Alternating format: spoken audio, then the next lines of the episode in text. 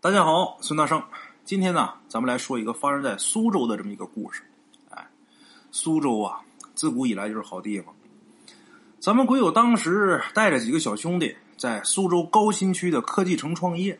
哎，创业嘛，成天就是起早贪黑的。他们这一伙人里边，其中有一个小兄弟啊，叫小刚。这个事儿就发生在这个叫小刚的身上。小刚这个人呢，这么说吧，有点小才华，人长得也不错。这种人呢，一般都比较招女孩喜欢。所以呢，小刚这个人的行为有点不检点，说白了有点臭不要脸。他平时呢也没什么喜好，就俩爱好，一个是泡妞，一个是钓鱼。泡妞这不用说，少年风流，逢场作戏，肯定是欠了不少风流债。这小刚也不在乎，咱们鬼友虽然说是老板啊，但是也不好说什么。反正你别去泡女客户，你不影响公司形象，你愿意咋地咋地吧。这个钓鱼呢，他喜欢野钓。这野钓肯定是去越荒凉的地方越好，因为说你繁华的地方人也多，钓鱼的也多，那鱼又少又小。你去荒凉的地方，那鱼又多又大。哎，这小刚还喜欢夜钓，晚上的时候弄一盏夜灯，这夜灯蓝油油的，再找一个荒无人烟的地方，弄得跟深夜抛尸的场景差不多。哎，苏州这边啊，到处都是青山绿水。再加上挨着太湖，所以呢，到处都有野钓的好地方。像苏州这种千年古城啊，邪门事儿很多。咱且说这小刚不畏寒苦，坚持野钓了一个月以后，有志者事竟成，终于撞邪了。嘿嘿，所谓的撞邪呀，其实也没那么邪乎，也不是什么白日见鬼呀、夜晚索命之类的啊，没有。但是有一些征兆，就比如说啊，他连续几天都做梦。就梦见一堆浑身是血的孩子，光溜溜的往他身上爬，要咬他脖子，然后还喊他爸爸，把他给吓得晚上不敢睡觉，硬生生的是熬一宿，然后白天精神恍惚，有好几次啊都差点出车祸。然后就是运势低，本来呀他谈好的几个项目，全都因为各种原因这单黄了，反正是各种不顺。但是他自己还没觉得什么啊，他就觉得最近可能比较倒霉，就想着哪天去玄妙观去烧烧香。结果还没等去烧香呢，就出事了，而且是一件极其诡异的事那天晚上啊，他们因为赶一个项目加班好不容易折腾完了呢，大伙就想着去梦之城的庄德火锅去庆祝一下去。前面咱们提到了，他们的这个公司啊，在苏州高新区科技城。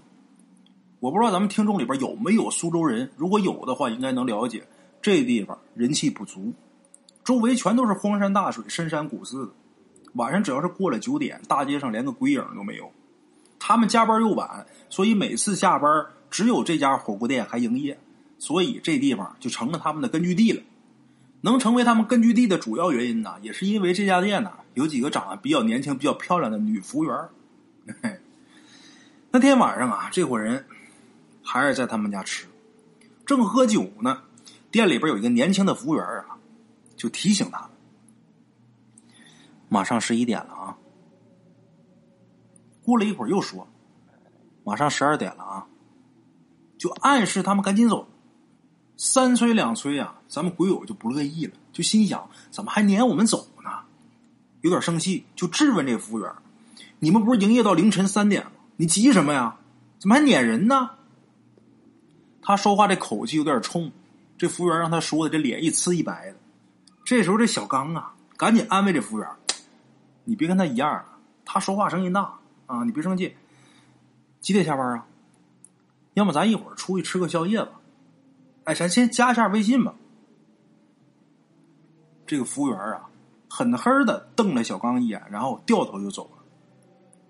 咱们得说句后话，后来他们才知道这里边有个事儿。人家这服务员是好心提醒，结果被咱们鬼友给当成驴肝肺了。等他们吃饱喝足了，结完账出来，已经是夜里十一点半了。他们一下楼的时候啊，就看见一个大耗子从他们身边啊就窜出去了。这时候小刚就喊：“他妈哪儿来的耗子？”这时候咱们鬼友的助理老田就说：“呀，别胡说，那是黄大仙儿。”哎，黄鼠狼。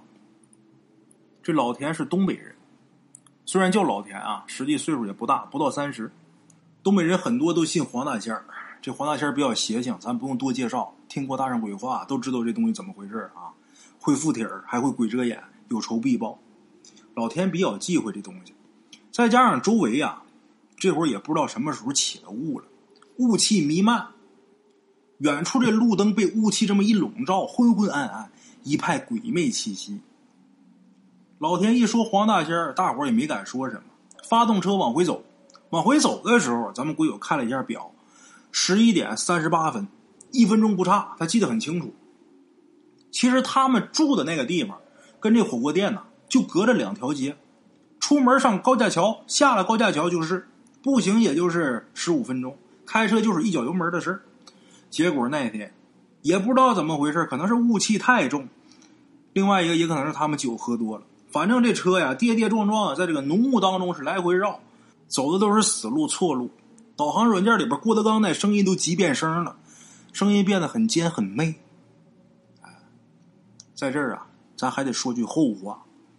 第二天，咱们鬼友打开这导航软件仔细看的时候，他们这个行车路线呢，就是在那一小块地儿啊，来回绕来绕去，就好像被人给关起来似的。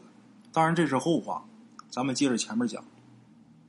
这车怎么也开不回去，大伙儿这神经都紧绷着。就知道这是碰上鬼打墙了，但是这会儿深更半夜的，谁都没敢说破，因为说破之后更害怕。这会儿的气氛非常压抑。好不容易啊，他们终于是走出去了，可算是看见熟悉的小区了。这会儿大伙儿才松口气。咱们鬼友啊，这会儿才扭头问小刚，就说：“你还做那个死孩子的梦吗？”小刚直点头说：“做。”昨天晚上还梦见了，回头我真得去玄妙观找个老道士去算算去。咱们鬼友说：“哎，你不用算，你这肯定是风流债呀，你就是活该。”俩人正贫嘴呢，开车的老田猛地叫了一声，紧接着猛一脚刹车，就听这车吱呀一声，差点把咱们鬼友给甩出去。咱们鬼友骂老田：“你他妈有病啊！”老田这会儿脸色煞白，指着前面的路面哆哆嗦嗦的说：“呀，黄黄大仙拦路。”咱们鬼友当时坐副驾驶，顺着老田的手势往前一看，心里边啊，也是一个哆嗦。就看在两道雪亮的灯柱下边，有一只能有猫那么大的黄鼠狼，端端正正的坐在马路中间，那俩眼睛黑洞洞的，直勾勾的盯着车里边的他们。这时候，咱们鬼友也不怎么鬼使神差的低头看了一眼手机。上面清清楚楚的显示着十二点整，一分钟都不差。咱们给我当时这汗就下来了，感情刚才那鬼打墙是在拖延时间呢，这才是正主！车灯很亮，把这路面照的雪亮。这小家伙就蹲在离他们车三五米远的那地方，直勾勾的盯着他们。咱们鬼友说，说实话呀，在当时那个气氛下，你说不害怕那绝对是扯。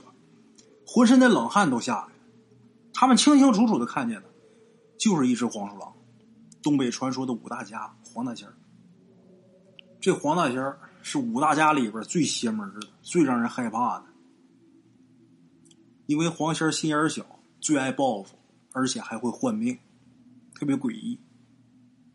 这黄鼠狼这会儿的状态，明显就是等他们的，就是不知道等他们其中哪一个人。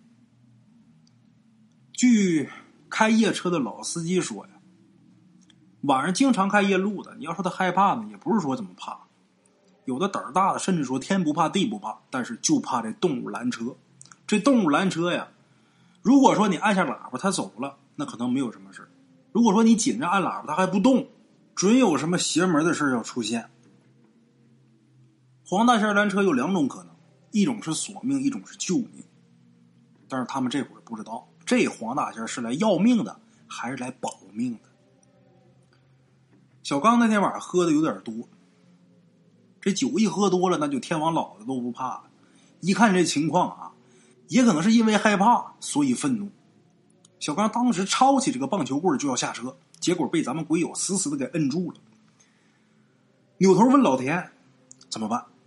要不然咱们在这下车得了。”老田那会儿直哆嗦说：“呀。”这时候不能下车，因为咱们不清楚到底是什么情况，万一下车出什么意外怎么办？小刚这会儿也烦了，使劲挠头说：“那怎么办呢？”这时候咱们鬼友想起了一个老司机的法子，然后就跟他们俩说：“你们赶紧掏钱，把兜里边钱都掏出来。”大伙儿都掏兜，咱们鬼友打兜里边掏出来差不多一百多，大片小片都有。老田呢掏出来差不多二三百，小刚呢在那折腾半天，拿出来五六十。这时候咱们鬼友说呀：“把窗户打开，把钱都扔下去。”小刚还挺不情愿，说：“扔钱扔钱干啥呀？”这时候老田说：“呀，你赶紧的吧，这是买命钱。”三个人一股脑的把钱往外扔。这时候奇迹出现了，那黄鼠狼本来是在那蹲着的，等他们把钱都扔干净之后啊，居然站起来了，跟人似的。然后呢，慢慢的把这俩钱爪放下，之后慢条斯理的走了。走到前面不远处有一地下车库，走那里边去。小刚啊。在一旁看的真真切切，这时候也咽了一口唾沫，说：“呀，他奶奶的，这玩意儿成精了，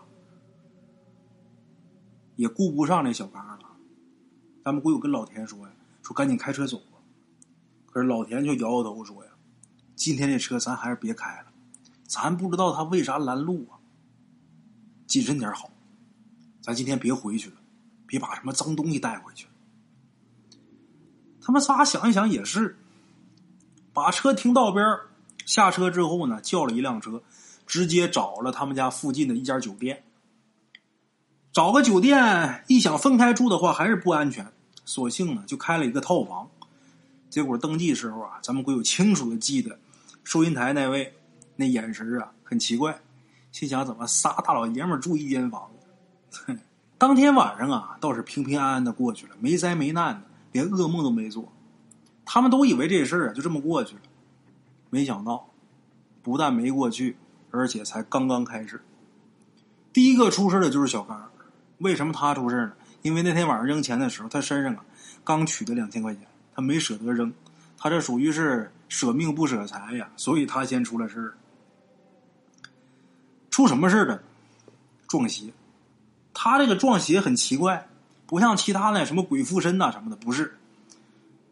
反正挺怪异的，比方说啊，这一伙人正开会呢，他突然间把头啊慢慢扭过来，然后几乎是脸贴着脸直勾勾的看着你，然后说：“你来跟我玩吧。”这他妈是要活活把人吓死的。当时都觉得他不对劲儿，但是心想可能也没那么严重，因为他除了偶尔冒出来一句话以外，该吃吃，该喝喝，换句话说就是不犯病的时候还挺正常。但是问题是，他们经常是加班到深夜呀。这他妈正写着 PPT 呢，他突然间把头伸过来，猛的给你来一句，咱说心脏都给你吓骤停了。所以说这病啊还得治，嘿嘿，怎么治呢？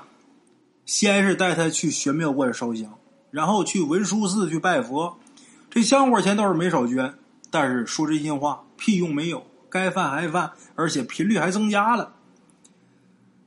怎么办呢？后来呀，还是这个东北小伙老田出了个主意。老田说呀：“要不找个出马仙看看？”，出马仙大伙都知道，咱不用多解释啊。这出马弟子看事儿啊，有的时候看的也挺准，而且敢说话。什么叫敢说话呢？我举个例子啊，就打比方说，你去一个医学大师那儿看病理，大师一看呢。哼，你这小命还剩一个月，即将大祸临头，那他怎么说呢？一般都什么都不会说，他会客客气气的送你走，然后跟你说：“真对不起，我今儿身体不舒服，看不了。”或者说呀，我今天状态不好，看不准，你下回再来吧。如果来看事这个要是说是达官显贵的话，他也不能说把人给撵走，那怎么办呢？说几句特别空的话，就让你事到临头之后啊，你还觉着。这大师人说对了，我自己我没理会对，他不得罪人，为什么？他怕泄露天机，也怕被人报复。不过这出马仙不一样，说白了用东北话来说有点虎，什么话都敢说，太敢直言了。哎，比方说，你去出马仙那看事去，他往你身上瞥一眼，哼你一声，然后就哼，你个王八蛋，都马上要死了，你还来干屁？就这么说。把你吓得要死，赶紧跪那儿问他怎么办呢？然后啊，这出马仙啊挥挥手，哎呀，阎王爷索命，我有什么办法？赶紧回家准备后事吧。你在三天以后凌晨十二点，你会被鬼给掐死。哎呦我的妈呀！啥办法没有，还把你吓够呛。你说那他妈还不如不看呢。也正因为这出马仙啊太敢直言了，所以呢，有些人都害怕，就不愿意找他们看。你说你看了，你给解决也行。看完之后吧，你说你还解决不了，那更坑人。不过这会儿呢，到了这一步了。你说是安关寺院什么都去了，不对路，那怎么办呢？要么找着出马仙看看吧。因为这黄大仙啊，本来是属于人家那一撇那一块的。哎，那行吧，就这样。这老田呢，就联系了一个他的表姑妈。这个表姑妈呀，是辽东附近著名的出马仙，在哪儿啊？丹东。哎联系好之后，小刚跟着老田就去了丹东了。后来据说呀，这出马仙也没那么神秘，对方就是个普通人。等到那之后呢，就让他在那坐着，然后随便聊了几句。说几句话之后呢，老田的表姑妈把该交代的事儿交代完了之后，就说呀：“那我走了啊。”小刚没明白，没明白他啥意思。这人不是在这坐的好好的吗？另外一个，我来看事你说走了，你去哪儿啊？后来他才知道，这个走是另一层意思。老田他这表姑妈说完之后，就开始坐这椅子上抽烟。他那烟抽的呀，特别长。大伙儿见过于谦抽烟吗？哎，就那样，抽的特别狠，长长的吸了一口之后啊，不往外吐，把人看的都担心他会不会憋过去。然后紧接着，很快就听见他的身上传来咔响那声音，就好像人把这拳头给攥紧了，这骨节发出的那个声音。但是这会儿这人呐，眯着眼睛在椅子上坐着呢，身子是纹丝不动。这声音哪来的不知道，很奇怪。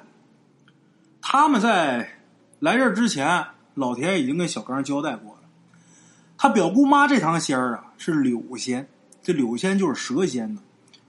所以这个咔咔的声音呢，就好像是一条蛇慢慢的钻到人的这个身体里边，感觉是非常吓人。随着最后一声响，咔吧一声，老田他这姑妈猛然坐直了，然后长长的吐出一口烟气，之后把眼睛给睁开了。他这个眼睛睁开的那一瞬间，把小刚给吓一跳，吓一哆嗦，因为这会儿的人就跟前一分钟那人完全就是俩人。这会儿就换了一个人。刚才老田他这表姑妈说：“我走了。”那意思是他这魂先走了，这会儿是蛇仙上到他身上了。哎，再看这会儿这位，眼睛当中金光四射，就感觉好像有无穷的精气神儿人看着就很慈祥，看着很像一个很和蔼可亲的老太太，眼睛里边带着笑，就让你很想亲近她。这会儿。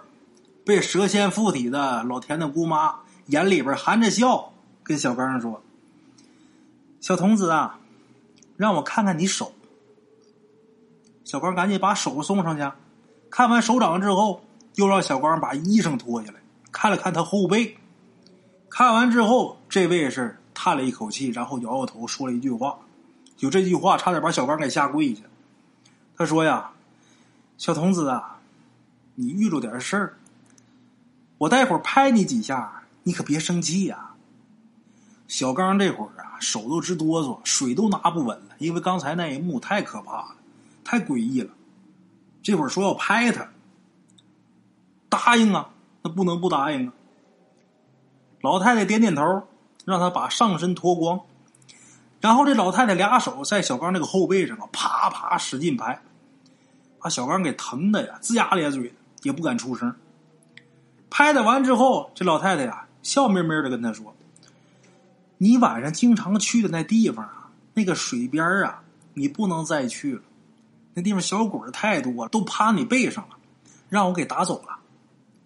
你经常去水边的时候啊，你带的那些东西里边被人给装了一些脏东西。你回去之后把那东西找出来，然后给它烧了。之后呢，去你经常去的那个水边烧九刀纸，摆九份贡品就行了，啊，哎，我要走了，你过年回去拜拜你们家先人吧，你们家先人呐一直护着你。”说完之后，老田这表姑妈身上又是咔咔一阵响，之后啊，这个样子就变回之前那个样子了，很诡异。简言结说，俩人看完之后，从打丹东回苏州。回去这一路上啊，小刚就觉得自己这身子轻快不少。等到了苏州之后，他干的第一件事就是检查自己的渔具。为什么呀？因为人大仙说了，他去河边带的这些东西里边啊，被人藏了脏东西嘛。结果就在这个渔具里边，就发现有这个鱼竿里边啊。被人塞了一个写满咒语的一个小纸人，很诡异。他再打听打听啊，自己经常钓鱼那地方挨着一个妇幼医院，哎，据说流产的胎儿呢都被扔到这河里边，所以这地方鱼多鱼大。等知道这些之后，冷汗都下来了。那他这渔具是怎么回事呢？谁给他塞的东西呢？前段时间这小刚啊。甩了一个妹子，跟那妹子分手之后，人家送他的这套渔具，而且还给他推荐来这地方钓鱼，他还美滋滋的，以为自己魅力多大呢？你看，跟我分手了啊，还对我这么好，没想到早就中招了。不过这里边还有个事儿，也是小刚他们心里边的一疙瘩，就是那天晚上那黄皮子拦车到底是怎么回事？当时也没敢问，后来呢？委托老田问，老田问了一下，结果人那个大仙说：“说那个黄皮子拦车呀，是给你们保命的。这是小刚的仙人呢，一直护着小刚。那天晚上小刚啊，本来是要出事的，但是他这个仙人呢，托这个黄大仙保他一命，所以才出现这黄大仙拦路。拦路也是给他们提醒。其实，在下午那会儿，他们开车鬼打墙的时候。”就是要出事儿，得亏这黄大仙出马了，要不然呢，别人不一定有事儿，小刚那小命交代了。哎，那年过年的时候，小刚回家，到祖坟拜了拜，烧了很多的纸。好了啊，今天这个黄大仙拦路的这么个故事啊，就跟各位说到这儿，明天同一时间不见不散啊。路边的茶楼，人影错落。用声音细说神鬼妖狐，用音频启迪人生。欢迎收听《大圣鬼话》。Hello，大家好，我是主播呀。跟着吃完了饭，然后就回到自己的课室上啊。喜马拉雅、百度搜索“大圣鬼话”，跟孙宇、孙大圣一起探索另一个世界。那天山女子独守空城，也只是感谢鬼友们，感谢鬼友们，感谢鬼友们一路陪伴。大圣鬼话，见字如面。